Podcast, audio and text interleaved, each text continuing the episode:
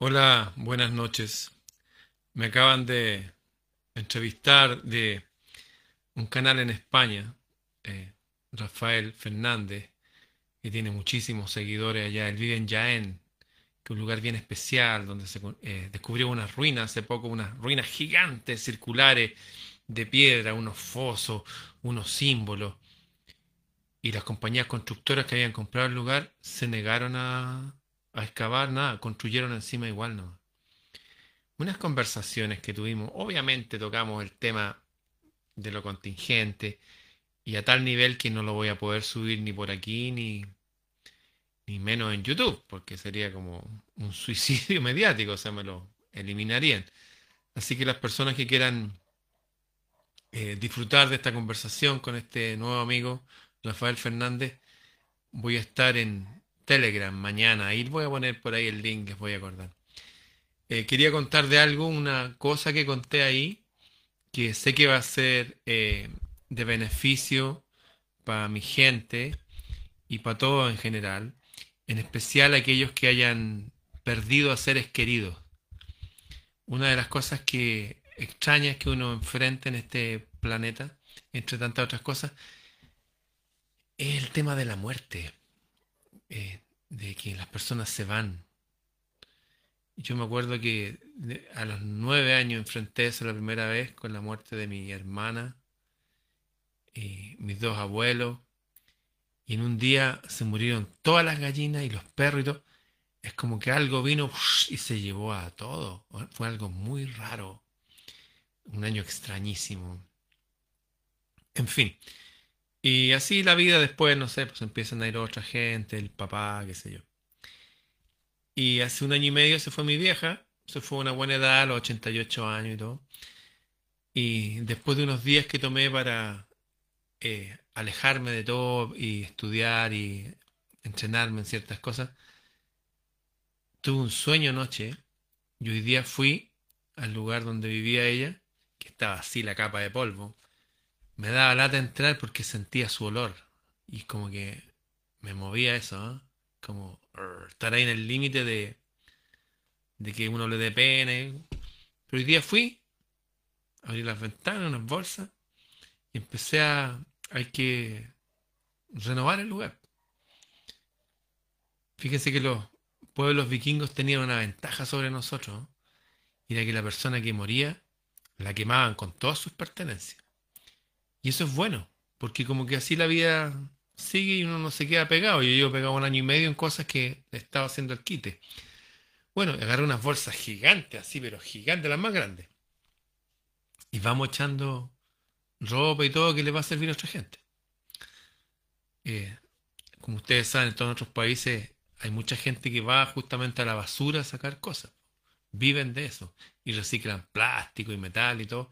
Y también ropa. Así que dejé todas sus cosas y estaba sacando su material y de repente en su velador, un año y medio que no me metí ahí, unos remedios, unas cosas, y de repente me encuentro un frasco de desodorante. Grande, Ice Menen. Y arriba una tapa gris y tenía pegado un papel con una escritura ya que estaba, se había como ido con el tiempo, se había descolorado, y decía, esto es para acordarme del olor de mi amor. ¿Qué es esto? Y destapo, pum, y huelo, y siento el olor de mi papá. Y se me mueve todo adentro así y uno se pone a llorar. ¡Wow! Y lo tapé. Y no lo boté, lo dejé ahí. Y pensé, wow. ¿Y sabes lo que sentí? Sí, uno está aquí a veces llora y todo porque es una cosa natural, no sé. Pero qué bueno que no están aquí. Qué bueno que se fueron. Bueno para ellos. Igual sería entretenido, no sé, pues, a veces verlo y hablar y todo, y oye, ¿cómo estás? Y qué sé yo, y qué piensas tú de esto, qué harías tú en mi caso, un consejo, algo así. Pero la verdad me di cuenta que en estas circunstancias presentes no creo que tuviera muchas cosas que aconsejarme. Cada uno tiene que vivir en su vida sus propios eh, batallas, combates, luchas. Y los consejos generalmente vienen de gente que está aquí ahora, pero realmente está todo tan movido ahora, está todo tan extraño, que frente a la presente circunstancia creo que me dirían, tal vez usted tiene que ver ahí. No sé, ve tú ahí, es como que no creo, a, uno le gustaría pensar, oye, que poco me mira, hijo, vas a hacer esto, esto y esto y todo va a estar bien. Y... No, me acordé realmente quiénes eran ellos y ellos eran de otra época y hicieron todo lo mejor posible con sus vidas y todo, pero esta vida que estoy viviendo ahora es mía. Así que seguí guardando las cosas, echándole las bolsas y todo. Saqué tres bolsas y unos remedios y unas cuestiones y todo, unas flores plásticas. Puta, mi mamá veía una piedra, un ripio. Y decía, ¡Eh! qué lindo, andaba viendo belleza en cada cosa. Así que dejé algunas cosas mínimas que había hecho ella con sus manos, qué sé yo, los cuadros que ella pintó, obviamente. Pero todas sus pertenencias personales, zapatos y ropa y todo, se va. Y sentí que estaba bien hacer eso. ¿Por qué lo menciono? ¿Por qué lo comparto? Porque me he enfrentado en la vida con personas que no sueltan nunca. Y están año tras año, tras año, tras año, recordando la persona que se fue. Y recordé que mis padres, cuando murió mi hermana, yo tenía nueve años, mi hermana tenía 14 años y la enterraron a los 15 porque murió, la atropellaron dos días antes de su cumpleaños. Mi mamá se dobló, su espalda quedó casi como con una joroba y dijo que se le vinieron todos los años encima y desde ese día, todos los días se conectaron con la muerte y la hija que se había ido. Yo entiendo eso, es terrible. Pero ellos tenían otros dos hijos más. Entonces a veces la forma de llevar la muerte puede ser tan extrema que uno deja de apreciar la vida. Y sentí que el mejor consejo que ellos me podrían dar hoy día no sería en cuanto a, a lo que está pasando, que esto, que lo otro, que la vacuna, no. Sería que viva la vida no vive la vida, que sea un hombre feliz. ¿Qué querrían todos los padres de sus hijos? Que sus hijas, sus hijos sean hombres y mujeres felices. Y sentí, bueno, ellos ya se fueron ya, que estos pensamientos que salían de mí venía encriptado su consejo. Realmente me aconsejaron. Eso es, sé un hombre feliz nomás. Eso. Sé una persona noble, sé feliz. Me acordé de consejos muy directos que me dijo mi papá, que sea un buen amigo de tus amigos. Eso. Cosas súper simples de la vida. Y no creo que sean consejos para mí nomás, son para todos nosotros. Seamos hombres y mujeres felices. No importa lo que suceda, enfrentemos esta batalla con una sonrisa, porque es una batalla. Y lo que conversamos hoy día en esta entrevista que me hicieron es una batalla de verdad. Pero no es una batalla de ahora. O sea, es una batalla de ahora, pero pertenece a una guerra. Una guerra está compuesta de numerosas batallas. En algunas uno puede ganar, en otras perder, en otras uno queda más o menos. Bueno, las batallas esta y las sucesivas hay que ganarlas y ganarlas con una sonrisa. Eh, nuestra conclusión en esta conversación que tuvimos con este amigo que es historiador, eh, una persona muy culta, muy potente, la conclusión fue esa, que incluso no importa el resultado, lo importante es dar un buen combate, porque hay algo que hemos dejado de poner en la balanza y es que de arriba nos están observando. Y no habla de arriba del ojo de la pirámide de aquí, de este sistema demoníaco, humano.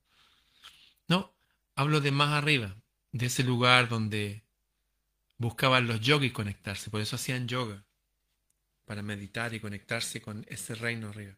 Por eso el Buda sale siempre así, con su mirada serena y tranquilo.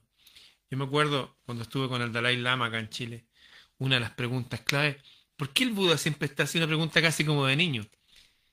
Y es para no abrir tanto los ojos a este mundo, ni cerrarlo, sino ver este mundo en el contexto en que está. Hay otro mundo superior, del cual habló Jesús también, el reino de los cielos.